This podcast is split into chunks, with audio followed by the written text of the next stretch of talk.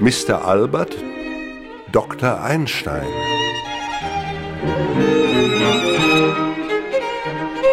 Il est 10h sur France Culture. Merci d'être en notre compagnie. La grande traversée Albert Einstein se poursuit jusqu'à midi. Christine Le Cerf, Simon Veil, Pascal Raillet et Manuel Couturier.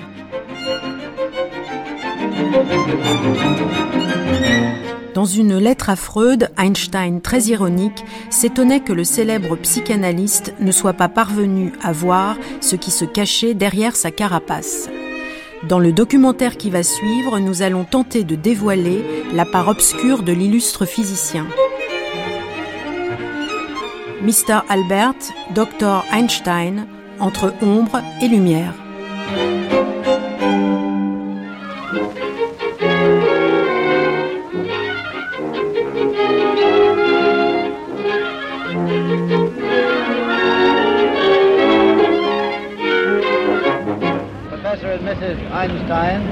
It is my pleasure uh, to welcome you uh, to the city of San Diego and to the state of California. Einstein était étonné dans un certain sens euh, quand il est arrivé aux États-Unis et on le recevait comme une espèce de rock star. et pour lui, c'était étonnant que euh, quelqu'un qui a dévoué sa vie à, à la physique mathématique et théorique pourrait avoir, avoir réponse dans le grand public.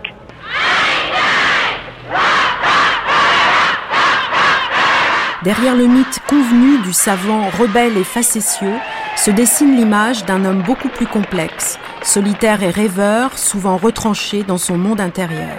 Michael Strauven revient sur les paradoxes de sa célébrité. Äh, Je pense que Einstein, jeune homme, était déjà quelqu'un d'impressionnant. Er Ce qu'il faut bien comprendre, c'est qu'avant même de devenir la personnalité importante qu'il est devenu à Berlin, il était déjà bien plus célèbre qu'il ne le désirait. Il donnait des cours magistraux au coin de l'avenue Unter den Linden à l'université. Äh, C'était le mercredi ou le jeudi après-midi à 5 heures. Et 80% des gens qui assistaient étaient de simples passants qui se trouvaient sur le Kundam ou sur Unter den Linden. Il voulait enfin voir à quoi Einstein ressemblait. Et c'était la catastrophe. C'était toujours bondé. Et au bout d'un quart d'heure, Einstein était obligé de faire une pause exceptionnelle pour permettre aux gens de sortir du cours. Parce qu'il ne comprenait rien à rien de ce qu'il racontait.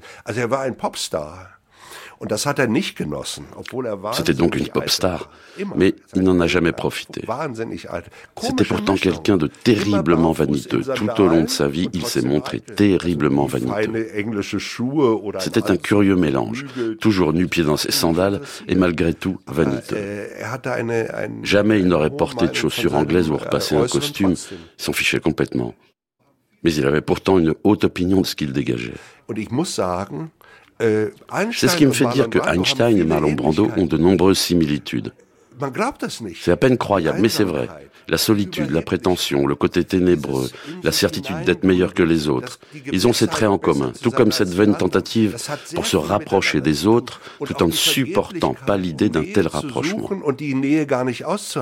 C'était le cas chez Einstein tout comme chez Marlon Brando. Et cela aurait pu l'être aussi chez Romy Schneider. Mais Romy, elle, avait davantage de cœur. La morale de cette histoire, c'est qu'Einstein était un homme comme nous tous. Et c'est ça qui est bien.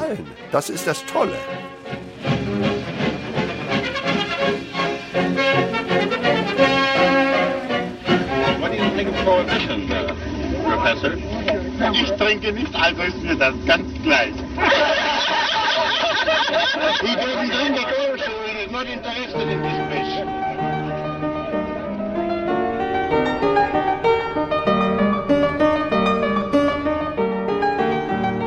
Jürgen Renn, est-ce qu'on peut dire qu'il y a un tempérament Einstein? Oui, absolument. Einstein, il avait un tempérament. Il était euh, surtout, je crois, ironique dans ses réactions au monde. Il avait une certaine distance euh, par rapport au monde, mais c'était pas une distance euh, silencieuse. Il était très capable de, de s'amuser avec une brève remarque. je crois pas tellement qu'il s'est enragé dans ses réactions au rapport humain, par exemple, mais plutôt il faisait des remarques ironiques, j'imagine, et il était en train de s'amuser tout le temps, pratiquement, je crois. C'est ça son tempérament, un, un, peu de distance, mais une distance ironique. Er war, Jeune homme, Einstein avait une personnalité impressionnante. Il avait même été remarqué par ses professeurs à Zurich, mais pas de façon toujours positive. Parce que c'était quelqu'un de prétentieux et même quelqu'un d'arrogant.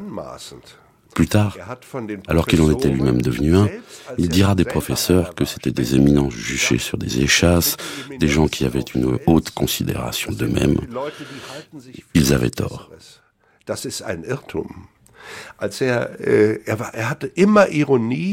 Il maniait toujours l'ironie et pratiquait au meilleur sens du terme l'humour juif.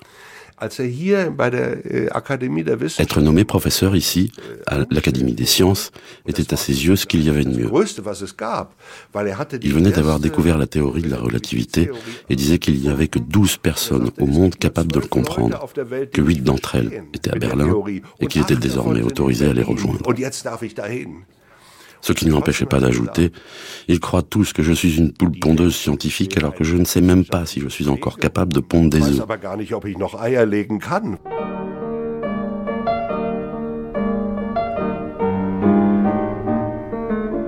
Alexandre Moati, vous connaissiez cette photo du, Berliner Zeitung de, 1919 Ah non, alors c'est la première fois que je la vois, donc c'est une très belle photo d'Einstein. Euh, donc 1919, c'est justement la, la période charnière où euh, la relativité générale va être vérifiée euh, euh, par une équipe de savants anglais lors de l'éclipse de soleil de mai 1919 et puis juste au lendemain de la Seconde Guerre mondiale.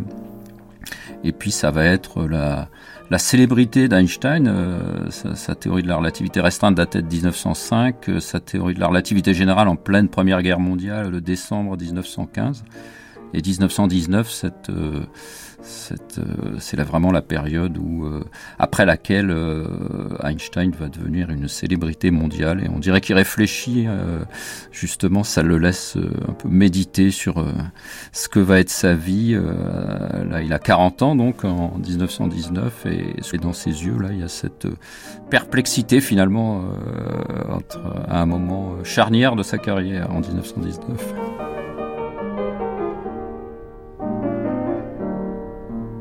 Le problème avec Einstein, c'est que c'est un grand scientifique doublé par un personnage de, bande dessinée. Manfred Flügge. Dès sa popularité, qui date de novembre 1919, quand son image est apparue dans la presse, dans la grande presse, Einstein était un personnage public.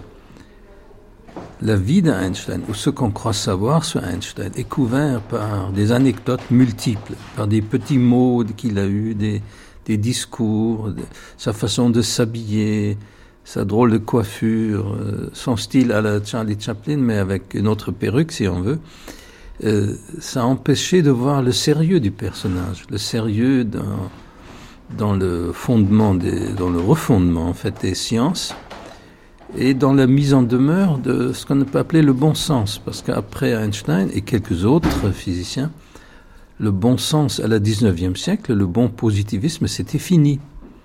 Et Einstein avait cette image d'un homme un peu loufoque, pas vraiment sérieux, par son air extérieur, et parce qu'en même temps, ses théories mettaient en pièces le bon sens, c'est-à-dire les repères espace et temps, il fallait les considérer autrement qu'avant.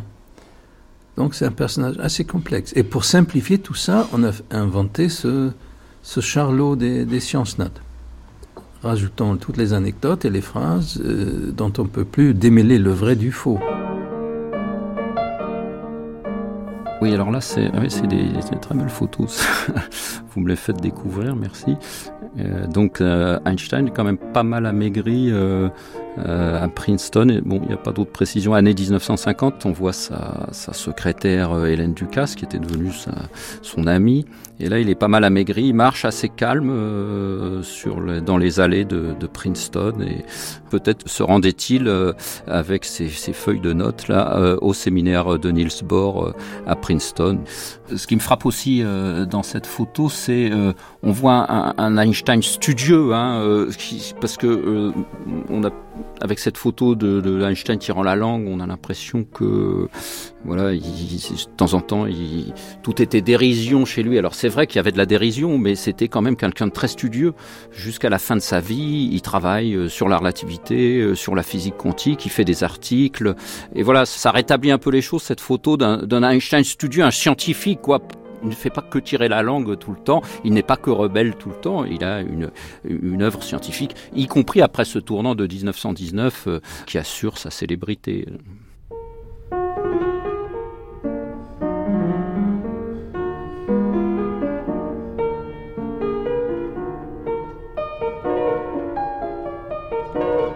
À la maison, on ne badinait pas avec les devoirs de classe, qui devaient être faits avant que nous nous mettions à jouer. Nos parents n'admettaient aucune excuse en cas de manquement à cette règle. Les jeux du petit Albert étaient tout à fait caractéristiques de ses goûts. Le plus souvent, il s'occupait à des jeux de patience, des travaux de menuiserie. Il érigeait de périlleux édifices avec les pièces d'un jeu de construction et surtout, il bâtissait des châteaux de cartes à plusieurs étages. Quiconque connaît la patience et la minutie qu'exige la réalisation de châteaux de cartes à trois et quatre étages s'émerveillera de ce qu'un garçon qui n'avait pas dix ans et réussit à construire des édifices de 14 étages. La persévérance et l'opiniâtreté qui étaient en lui atteignirent par la suite un degré étonnant. Ces qualités que sa mère n'avait jamais laissé faiblir dans l'exercice de ses longs et compliqués travaux d'aiguille se manifestèrent chez le fils d'abord dans ses jeux, puis dans son travail scientifique.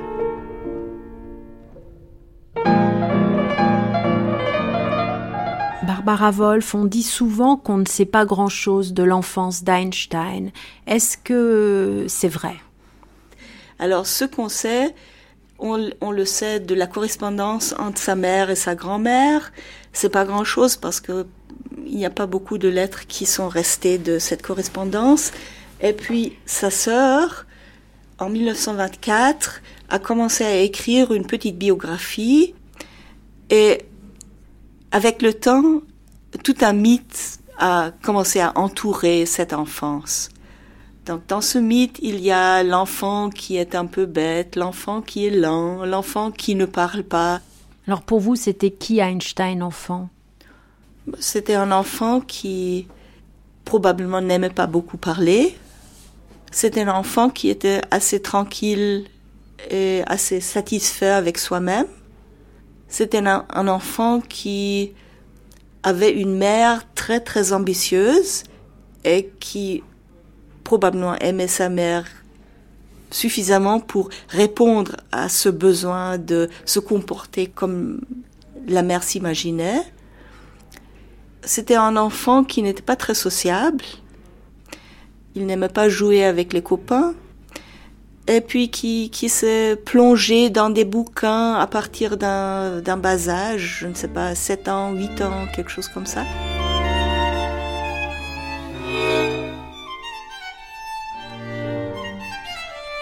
L'enfant, très lourd à sa naissance, était toujours silencieux et ne donnait aucun souci.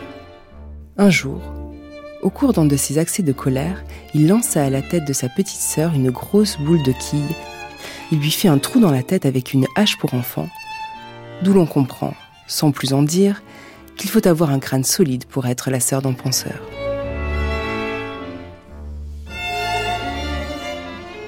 le mépris que Einstein avait aussi de, l'autorité, euh, du militarisme. Laura Sokolovsky euh, trouve certainement ses fondements aussi dans euh, ce que Maya rapporte, la petite sœur d'Einstein, à savoir que c'était un enfant très colérique au départ qui avait des crises de colère telles que c'est l'anecdote célèbre de la chaise cassée sur la tête de l'institutrice, euh, euh, et que donc, euh, en langage psychanalytique, on pourrait dire au fond que son, refus, son mépris de l'autorité, de la violence, de la guerre, trouve aussi son fondement dans ce qu'on appelle une formation réactionnelle, c'est-à-dire il se défend de quelque chose qu'il a été peut-être lui-même au départ, à savoir un enfant non sans violence.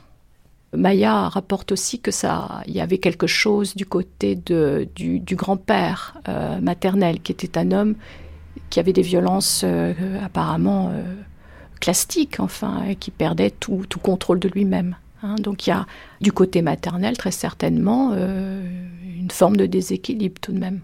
C'est possible. En croire en tout cas euh, la sœur d'Einstein.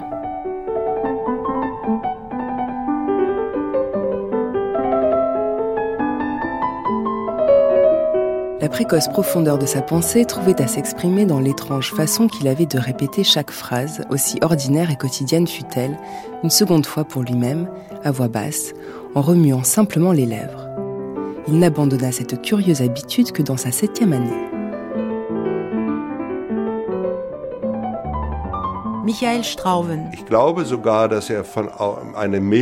Von Autismus. Je crois même qu'il souffrait d'une légère forme d'autisme. Jürgen Neffe, der das Buch geschrieben hat, Jürgen Neff, qui a écrit une monographie sur Einstein, pense avoir démontré qu'il souffrait du syndrome d'Asperger, une forme légère d'autisme qui expliquerait qu'il ne pensait exclusivement qu'à la science. Cet homme était en réalité une île. Il aimait parler aux enfants quand il se baladait en ville, avec ses cheveux en bataille, son air balourd mais attentif à tout. Il aimait aussi les glaces. Il mangeait de grosses portions de glace et parlait à tous les enfants qu'il rencontrait, jamais aux adultes, seulement à la marchande de légumes. Einstein se défiait de l'équivoque des mots. Laura Sokolowski. Le fait que le langage ne soit pas aussi précis qu'un signe mathématique ou qu'un axiome, c'était quelque chose qui lui posait difficulté. Euh, c'était quelqu'un dont la logique était absolument implacable, évidemment. Et donc, je pense que ce n'était pas une difficulté à proprement entrer dans le langage, euh, mais plutôt ce dont il a témoigné à différentes reprises, à savoir que euh, eh bien, parler, euh, ça suppose de supporter l'équivoque signifiante du langage. C'est donc aussi le doute, c'est euh, l'approximation, c'est le malentendu. Et euh, d'autre part, à deux ans et demi, quand sa sœur est née, il a fait un mot d'esprit en disant mais il attendait un jouet au fond et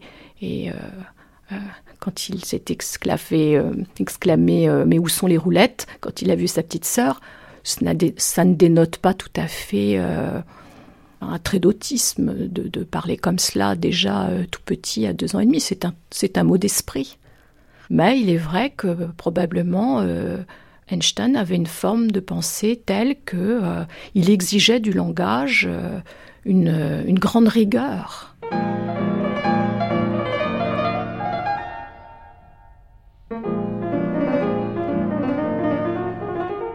L'oncle Jacob, qui en tant qu'ingénieur avait reçu une solide formation mathématique, excitait son zèle en lui posant des problèmes difficiles. Mais Albert découvrait toujours la bonne démonstration. Dans ces cas-là, un immense sentiment de bonheur le submergeait. Il était déjà conscient du destin auquel ses aptitudes le préparaient. Au même moment, s'éveilla aussi en lui l'esprit philosophique, grâce à un pauvre étudiant en médecine juif de nationalité polonaise, à qui la communauté juive avait procuré une table d'hôte chez les Einstein. Il discuta avec lui toutes les questions que soulevait l'intelligence curieuse du jeune homme et lui recommanda la lecture de quelques livres de philosophie de la nature. Force et matière de Büchner, Cosmos de Humboldt, les livres de vulgarisation scientifique de Bernstein et d'autres ouvrages. Au reste, malgré la différence d'âge, l'étudiant avait pour Albert l'amitié d'un vrai camarade. Jean-Jacques Greff, euh, comment ça se passait à table chez les Einstein, à Ulm ou à Munich, dans son Allemagne euh, de l'enfance?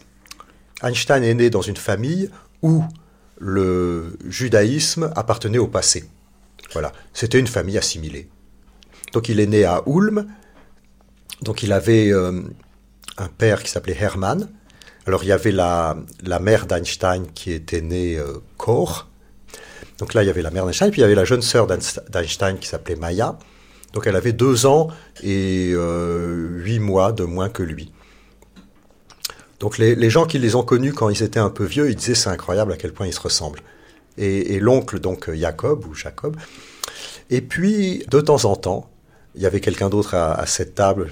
Il y avait un étudiant qui s'appelait euh, Max Talmud. Enfin, on dirait Talmud sûrement en allemand. Et c'était le frère d'un médecin euh, que, que le Léa Einstein connaissait. Voilà, et lui-même était étudiant en médecine, je crois. Et, et, cet étudiant venait déjeuner chez eux tous les jeudis. On a parfois rapproché ça d'une vieille coutume juive qui était d'inviter un pauvre au, repas solennel du, du, Shabbat. Et euh, bon, il a joué un rôle très important parce que lui aussi, il a tout de suite vu que le petit Albert était curieux et assez malin, et il lui a apporté des bouquins, et il lui a offert des, livres. Alors, peut-être que c'est lui, ou à moins que ce soit Jacob, qui a donné un, livre que Einstein lui-même considérait comme absolument essentiel dans sa formation. En gros, c'est, il semble que c'est une sorte d'adaptation moderne des éléments d'Euclide. C'est un livre, c'est comme un roman. C'est un livre génial. Et Einstein a été très marqué par ce livre. On a la même chose dans l'histoire de Galilée. Alors Galilée, il était prêt à commencer des études de médecine quand, vers 17 ans, il a découvert les éléments d'Euclide. Il a dit, ah non, non, la médecine, non, non, moi c'est les maths. Vous voyez, il a été euh, subjugué par les éléments d'Euclide. Est-ce que c'est vrai, Michael Strauven, que Einstein dormait beaucoup? Ja, eine erstaunliche Sache. Oui. C'est une chose très étonnante et très intéressante.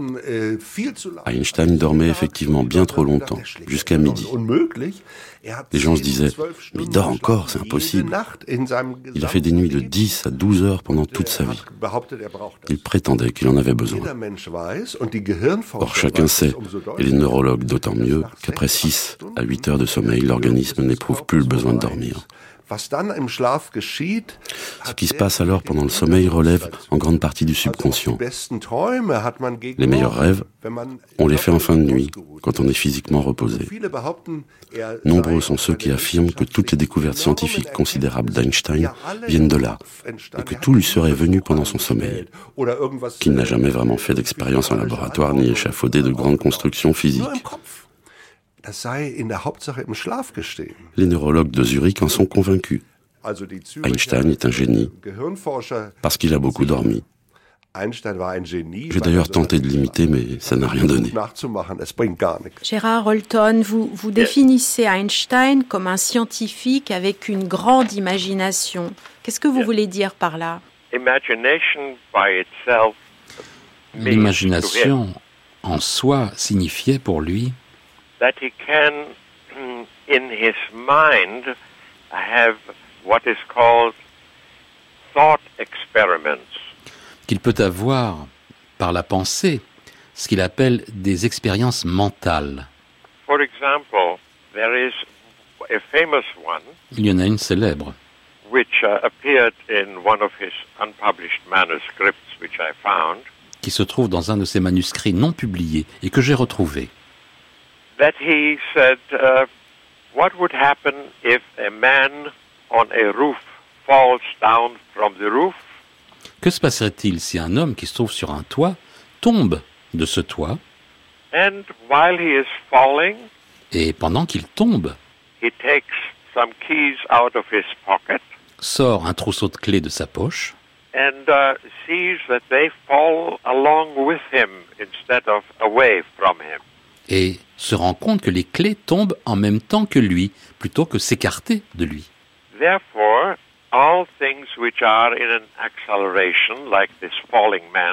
Donc toute chose qui se trouve en accélération, comme cet homme en train de tomber, peuvent se considérer comme étant au repos. So this uh, very beautiful and somewhat childish thinking about a falling man who is not worrying about falling on the ground. Eh bien, cette merveilleuse euh, pensée un peu enfantine aussi d'un homme qui est très tranquille parce qu'il ne se considère pas comme étant en train de tomber vers le sol. Was for Einstein a key intuition of the sort that led him to general relativity était une des intuitions principales qui l'ont mené à la théorie de la relativité générale.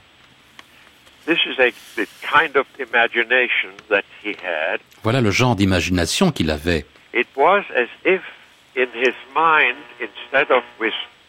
sentences and words, he was playing with forms that fit together like jigsaw puzzles. En fait, au lieu de travailler avec des mots et des phrases, lui pensait en termes de formes qui s'assemblaient comme des pièces d'un énorme puzzle.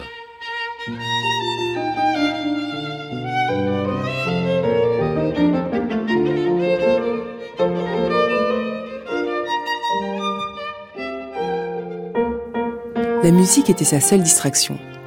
Il jouait au violon des sonates de Mozart et de Beethoven, accompagné par sa mère au piano. Parfois, il s'asseyait au piano et cherchait, en quelques accords brisés pleins d'une douce ferveur, des harmonies toujours nouvelles et des enchaînements de son invention. D'ailleurs, il n'est pas juste de dire que ses fantaisies musicales étaient pour lui des distractions. Elles servaient plutôt à apaiser son esprit et à lui faciliter la réflexion. Car, un peu plus tard, on le voyait, l'esprit occupé par un problème difficile se levait tout d'un coup et déclarait ⁇ Ça y est, j'ai trouvé ⁇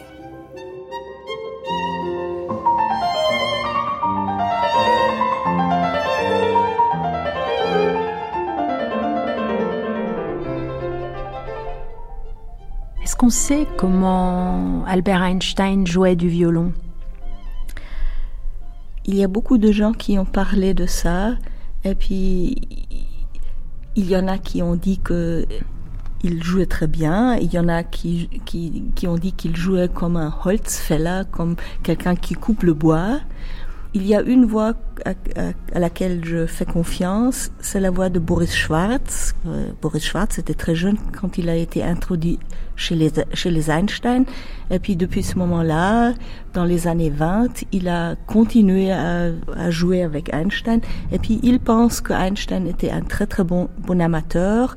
Il jouait bien, il n'était pas perfect, perfect.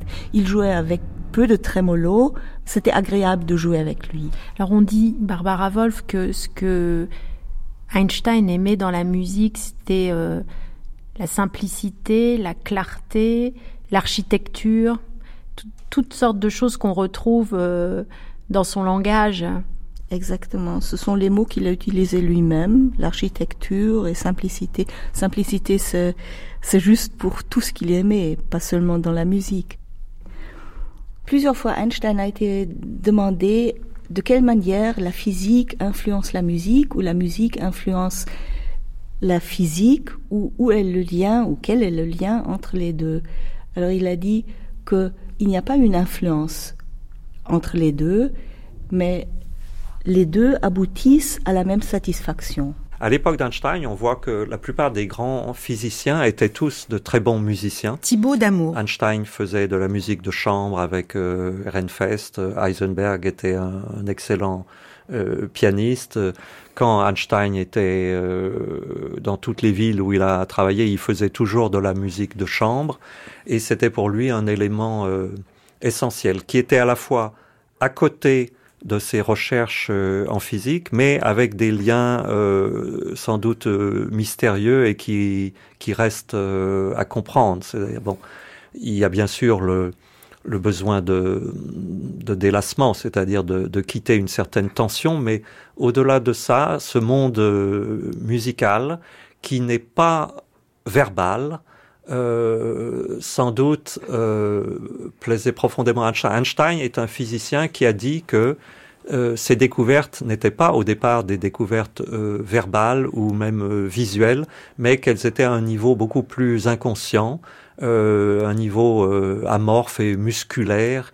Et donc, il y avait ici sans doute une, une connexion entre le monde musical qui n'est pas représentable, qui n'est pas verbalisé, qui n'est pas visualisable, et le monde de la physique qui, au-delà des équations, euh, est quelque chose aussi euh, d'amorphe euh, et d'indistinct. Einstein qui avait des problèmes à s'ouvrir émotionnellement aux autres et qui gardait toujours une distance en jouant dans un ensemble de trois quatre personnes, il pouvait s'investir émotionnellement dans cette communauté de musiciens sans risquer d'être euh,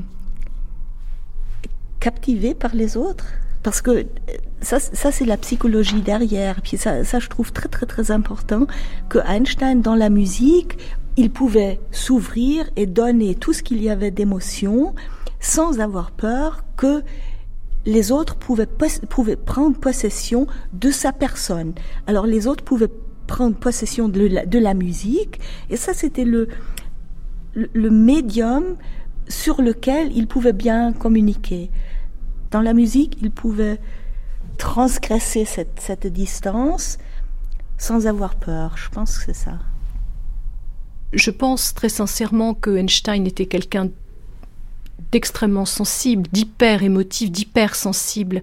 Il y a l'idée au fond de, de, construire tout de même un mur de verre entre, entre soi, Laura Sokolovski et, et les autres. Mmh. Ça ne veut pas dire qu'Einstein était un ermite, ça ne veut pas dire qu'Einstein euh, n'était pas heureux d'avoir des amis, mais il a toujours dit cela, jusqu'à la fin, au fond, qu'il était euh, euh, comme détaché de lui. Il était négligent. Euh, C'était quelqu'un qui ne se soignait pas. Si, si, si Elsa n'avait pas pris soin de lui, il serait peut-être mort de surmenage, euh, seul dans son appartement à Berlin. Euh, il n'aimait pas les médecins non plus. Par exemple, Édouard voulait devenir euh, médecin et psychiatre. Einstein n'était pas favorable. L'enveloppe ne compte pas. Le, le moi ne compte pas. Ce qui compte, c'est c'est la science, c'est ce qui est à l'extérieur de soi, c'est le monde, l'univers.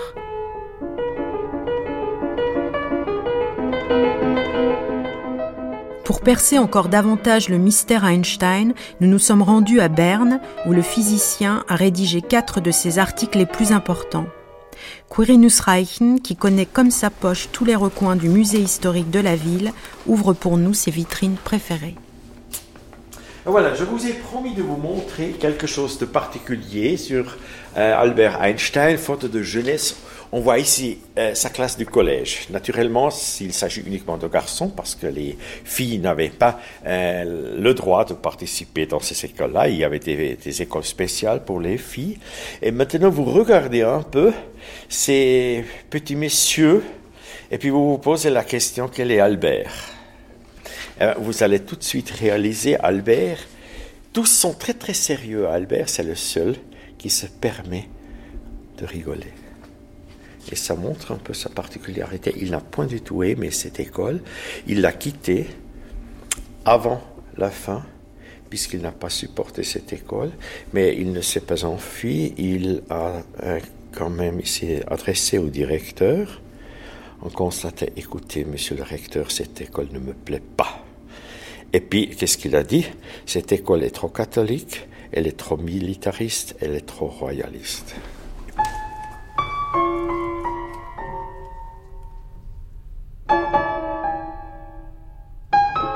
Jean-Jacques Greff a 15 ans et demi, 16 ans. Einstein euh, pose un acte fondateur qui est assez à l'image de ce qu'on pourrait appeler le tempérament Einstein.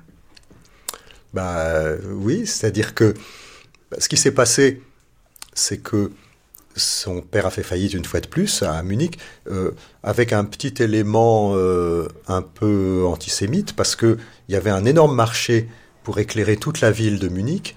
Et lui, il avait déjà éclairé les banlieues. Euh, il avait sur place une usine avec 200 personnes. Il était le mieux placé pour euh, faire ce travail. Il a investi beaucoup d'argent, emprunté de l'argent et, investi pour euh, faire des essais, présenter un projet, etc. Et ils ont donné le marché à une entreprise de Nuremberg, c'est-à-dire qui n'était pas sur place, parce que c'était pas une entreprise juive. Et, donc il a fait faillite, il est parti en Italie, où il avait donc ses beaux-frères, etc. Et il avait déjà éclairé je sais plus quelle ville, et donc il est allé à Pavie, et, bon, il s'est installé en Italie. Et Einstein, il était dans l'année du bac, au lycée. Alors il a dit, bah, et alors, et moi? Non, non, non, non, passe ton bac d'abord. Hein et ils l'ont laissé dans une pension à Munich. Et ça devait pas être terrible comme pension. Et puis de toute façon, euh, euh, ça le barbait parce que les profs, il en savait plus que les profs en fait. Euh, parce que fondamentalement, d'une certaine façon, on peut dire c'était un autodidacte. Il lisait les bouquins en dehors des cours et, et les profs l'embêtaient. Et donc, euh, ben, avant la fin de l'année, avant le bac, il a pris son petit sac, il a pris le train, il allait à Milan rejoindre sa, famille. Alors, la manière dont ça s'est passé est, très intéressant sur le caractère d'Einstein, parce que il a dit je pars du lycée, Alors, je vais demander un certificat médical au frère de Talmud, là, au docteur. Mais finalement, il a été viré avant même d'avoir à utiliser le certificat, parce que le prof de grec a dit je ne peux pas garder cet élève parce que il sape mon autorité par sa présence même. C'est donc là on voit un drôle de bonhomme. Même quand il était ensuite à l'université en Suisse, à, Zurich, il séchait les cours parce que c'était un rebelle, un original. Alors, un original, ça s'est manifesté toute sa vie, parce qu'il disait à la fin de sa vie, euh, je suis connu comme le vieux bonhomme qui met pas de chaussettes. Très très tôt, il avait tendance à être bohème. Gerald Holton. Et même un romanichel, comme il s'appelait lui-même. C'est-à-dire qu'il osait, il prenait des risques. Il était anti-autoritaire en sciences et en politique.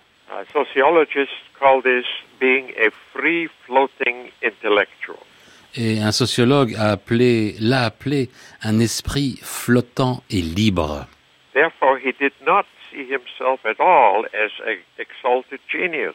C'est pour ça qu'il ne se considérait pas du tout comme un génie exalté. Mais il ne pensait avoir que trois caractéristiques. Son obstination, sa uh, curiosité et sa volonté de poser des questions comme un enfant.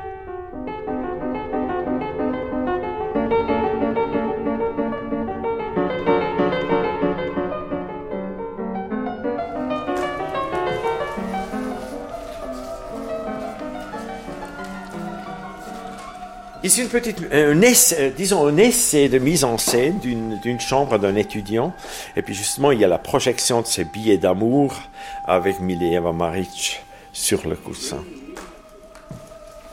Quirinus Reichen. Je dis toujours, la capacité du disque dur était réduite. C'est pourquoi on n'a pas pu présenter toutes les femmes dans sa vie. Il y avait sa mère, il y avait sa sœur, il y avait ses deux épouses. Pauline, c'est sa sœur. Ah non, c'est sa mère. Pauline, c'est sa mère, et puis Maya, c'est sa sœur. Euh, je n'arrive pas à calculer euh, ses amis. Marie Winteler, c'était sa première copine, aux relations un peu euh, difficiles, douteuses. Mileva, sa première femme. Elsa, c'est sa deuxième femme, sa cousine. Ilse, c'est une des deux filles de sa deuxième femme. Fille adoptive. Voilà. Et ça, c'est l'autre. Margot. Margot. Il la regarde très tendrement. Je ne pose pas de questions. Hélène Ducasse. C'était la secrétaire. Qui l'a emmenée de Berlin à Princeton. Oui. Et puis voilà les autres. Alors ça se passait souvent sur les bateaux. C'était son sport, bien qu'il ne savait pas nager.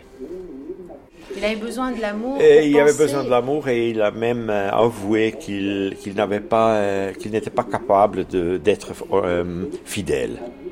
Il a avoué.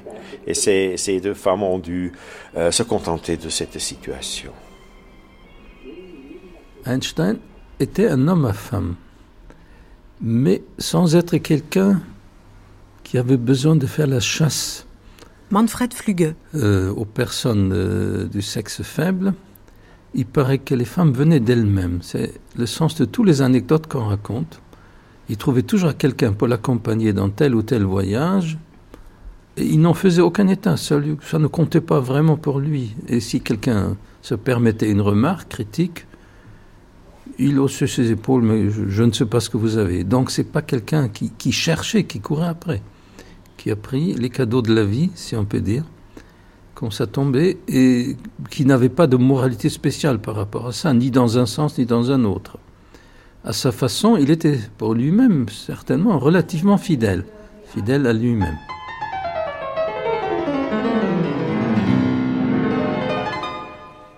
Milan, jeudi 13 septembre 1900. Albert Mileva. Je serai bientôt auprès de mon petit trésor, pour l'embrasser, le chérir, faire du café, rouspéter, travailler, rire, flâner, papoter.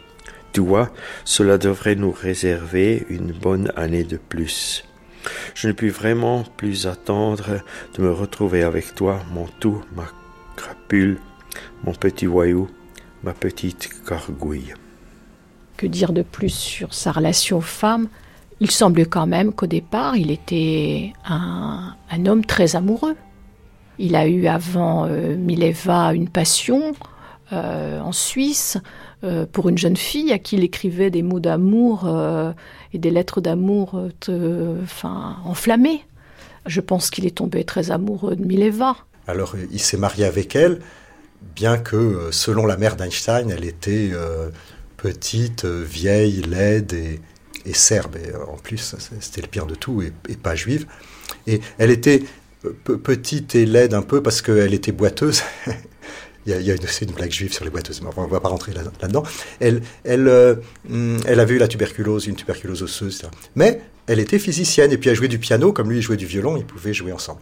Alors ils se sont mariés. Avec Mileva, il devient père trois fois et je pense que la famille était vraiment un endroit où, Einstein se sentait à l'aise ce n'était Mileva à l'époque n'était plus la personne avec laquelle il échangeait ses idées sur la physique, mais elle a créé un chez lui et donc euh, c'était une, famille, je pense, heureuse dans les années 1904, 1906, 1908.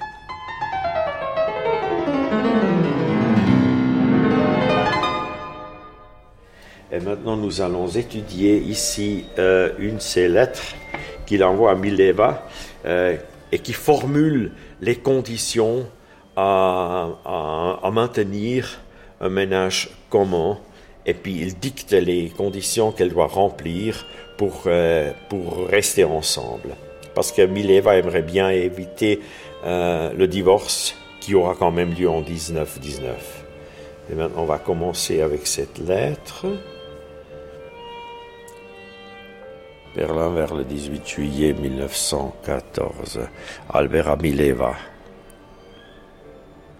Tu veilles à ce que mes habits et mon linge soient correctement tenus en bon état. Je reçoive trois repas servis comme il faut. Ma chambre à coucher et mon bureau soient toujours en ordre impeccable et en particulier que la table de travail soit intégralement à ma disposition. Tu t'engages expressément à respecter les points suivants dans tes relations avec moi. Tu n'as aucune gentillesse à attendre de ma part, ni aucun reproche à me faire. Tu quittes immédiatement ma chambre à coucher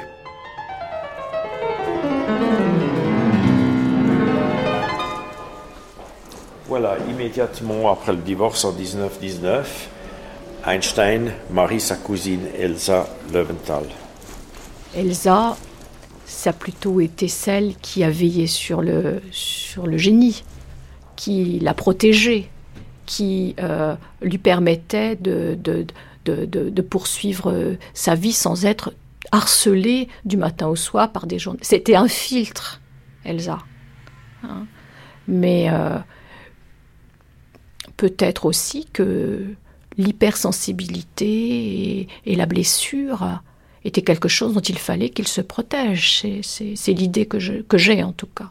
C'est que euh, la possibilité d'être blessé et d'être atteint était quelque chose dont il fallait qu'il se protège.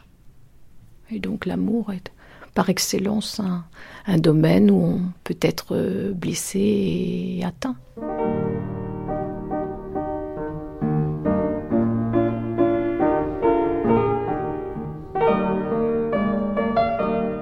Berlin, novembre 1926. Cher Édouard, tes lettres me replongent dans ma jeunesse. L'amour pour les choses scientifiques et artistiques ne s'est jamais assoupi en moi et demeurera vivant jusqu'à mon dernier souffle. Toi aussi, tu es né pour cela. Tes propos contradictoires ne sont dus qu'à la peur de ne pas parvenir à accomplir quelque chose. C'est pour cela, mon petit Tétel, que j'éprouve une sorte de compassion pour toi. Celui qui entend chanter les anges peut offrir quelque chose au monde, il en est heureux et béni. Si l'on n'a pas cette chance, on est tout de même une petite partie de l'âme de sa propre génération, et c'est très beau aussi. J'aimerais bien être prochainement avec toi. J'ai beaucoup à faire. Parallèlement à mes activités scientifiques, je me suis lancé dans des aventures techniques très intéressantes. C'est devenu comme une sorte de sport. Écris sans trop tarder à ton papa.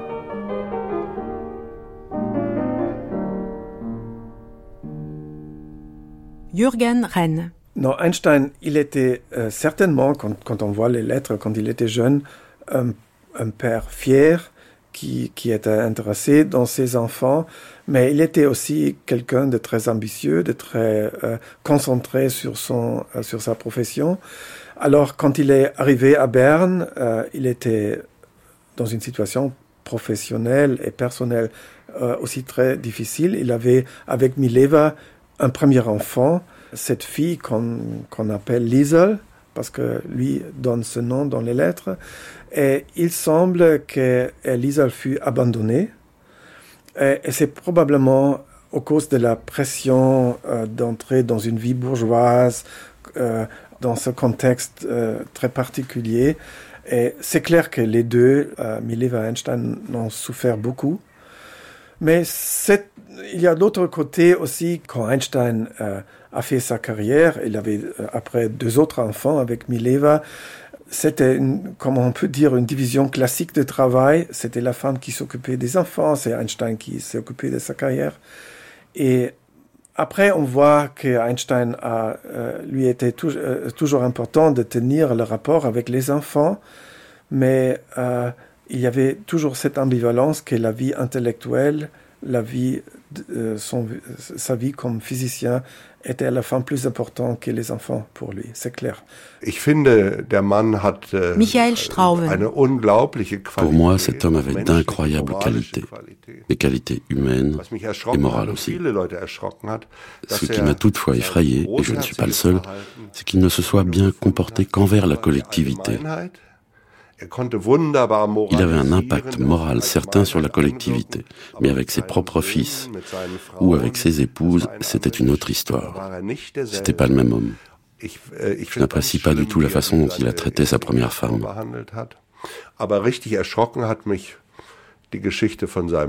Mais ce qui m'a véritablement sidéré, c'est l'histoire de son fils. On le sait, quand les parents ne voient pas leurs enfants, c'est grave. Quand ils les voient, mais qu'ils les maltraitent, c'est encore plus grave. Mais le pire de tout, c'est quand les parents aiment leurs enfants pendant deux ou trois jours, s'accrochent à eux, font tout avec eux, et puis les laissent tomber à nouveau pendant un an. Einstein allait chercher ses enfants d'un coup de pied aux fesses quand il en avait besoin. Et puis il redevenait Einstein, le grand solitaire, qui préférait blaguer entre hommes. Mais c'est ambivalent. C'est certainement, il a regretté aussi euh, de ne pas avoir investi euh, plus de temps, euh, plus d'émotions dans ses enfants. Mais on ne peut pas conclure quand même qu'Einstein était un mauvais père par définition. Parce que c'est trop facile. C'est une légende aussi de dire ah oui, il, était, il avait sa tête dans les nuages, il était très grand physicien, alors les choses humaines ne, ne l'intéressaient pas. C'est certainement une simplification. Il faut dire que Einstein était très humain aussi dans ses défauts. Alors, il n'était certainement pas un père, et, encore moins un mari parfait, mais c'est aussi faux de dire qu'il n'avait pas de cœur, il n'avait pas de, sentiments humains. Il les avait, il était très intéressé à son enfant, mais quand le, euh, deuxième fils, Edward, euh, il est devenu malade, euh, alors il semble aussi que Einstein apprécie ce talent qu'il voyait de son deuxième fils, le troisième enfant, le deuxième fils, mais en même temps, Einstein avait une tendance de prendre ses distances quand il y avait des grands problèmes personnels, quand il y avait une maladie, une chose. Il a préféré d'être euh, à une certaine distance de ça. Ça, il a, ça fait partie de, de l'ambivalence dans son rapport. Il y a une très belle lettre d'Einstein à son fils Édouard, trois années avant que Édouard euh, ne soit interné. Euh, Laura Sokolowski. Considéré comme schizophrène, où euh, Einstein donc écrit à son fils que il faut se défier du moi. Il faut se, se libérer des entraves du moi. Il emploie à différentes reprises le terme de Ich Fessel, les, les entraves du moi. Einstein considérait que ce qui ressortait de l'égoïsme, de l'ego, de l'ambition personnelle, euh, était une source profonde de, de, tracas. De, il, avait un petit peu cette idée bouddhiste hein, euh, de, l'ascétisme et de, de, de, Il avait presque un mépris du moi et des ambitions personnelles. Et donc il dit à son fils, si tu veux être heureux, fais attention à, aux ambitions personnelles. Protège-toi de cela. Et la, manière la meilleure de s'en protéger, c'est l'amour de la science et de l'art, c'est-à-dire en termes freudiens, ce qu'on appelle la sublimation.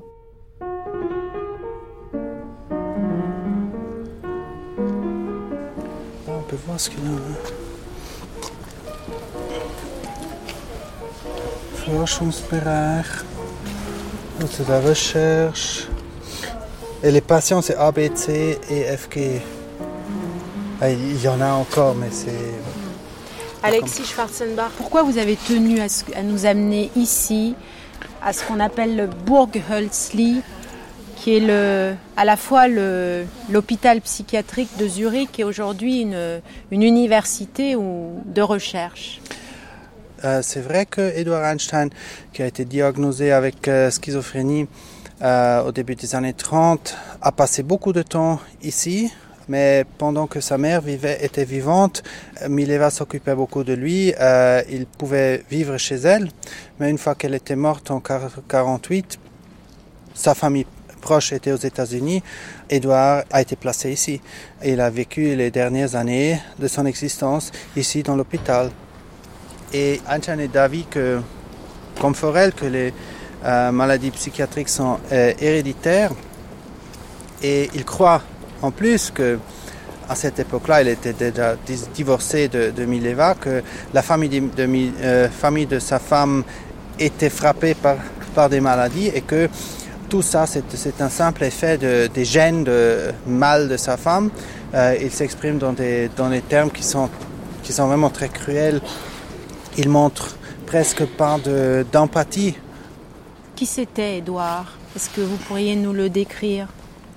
Donc, Édouard, le deuxième fils d'Einstein, était quelqu'un de. un enfant très sensible qui très tôt s'est mis à la lecture, euh, des contes de fées, mais après des romans. Quelqu'un de artistiquement très doué, mais dans le champ littéraire, qui a écrit euh, des, poèmes assez touchants, assez. Oui, très belles choses.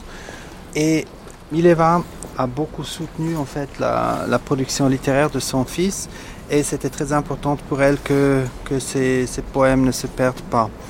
Et ces poèmes ont donc survécu. C'était une des grandes différences entre elle et son, son ex-mari qui ne s'intéressait pas du tout euh, à ça. Euh, et des lettres qu'on connaît entre Édouard et son père, c'est très clair qu'il voulait l'attention du père. Il voulait être apprécié euh, du père. Chant de la maladie mentale. Le mal-être du corps, tu cherches à le surmonter. Mais la psyché d'elle-même, un jour, s'en va sombrer. Alors, ne réfléchissons pas plus longtemps, car c'est une douleur trop grande. Tu te précipites dans le pays des rêves, où tu tires directement au cœur.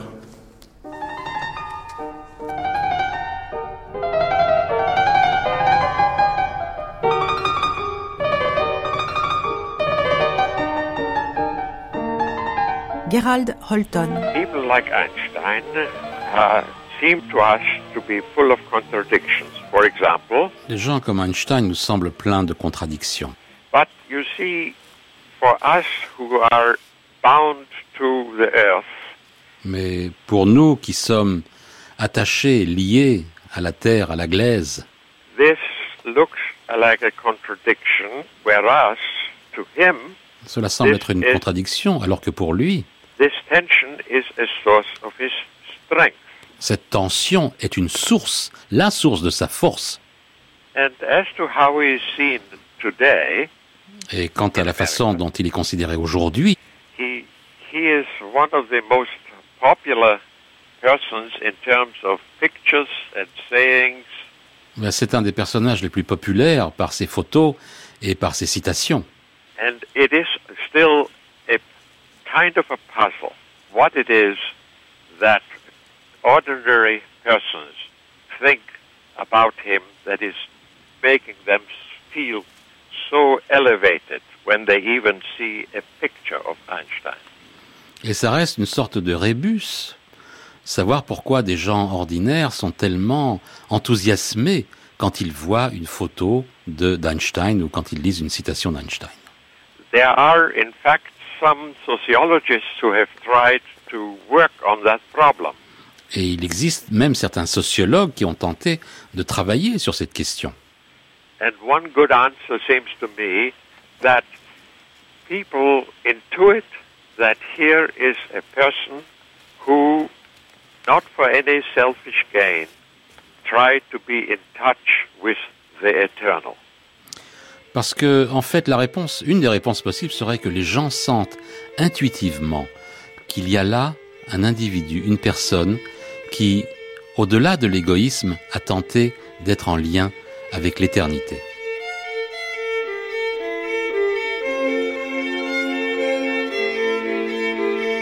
Mr. Albert, Dr. Einstein, Christine Le Cerf, Simon Veil, Pascal et Manuel.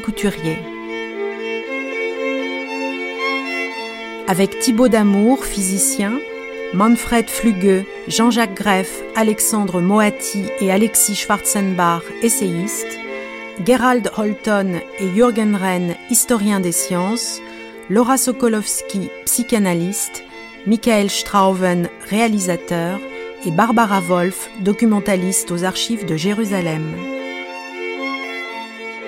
Voix Pascal Daciba, Blandine Molinier et Miglen Mirchev. Prise de son Georges Thau. Un grand merci à la ville de Zurich. Je vous retrouve dans quelques instants pour un débat tout en musique. Restez avec nous.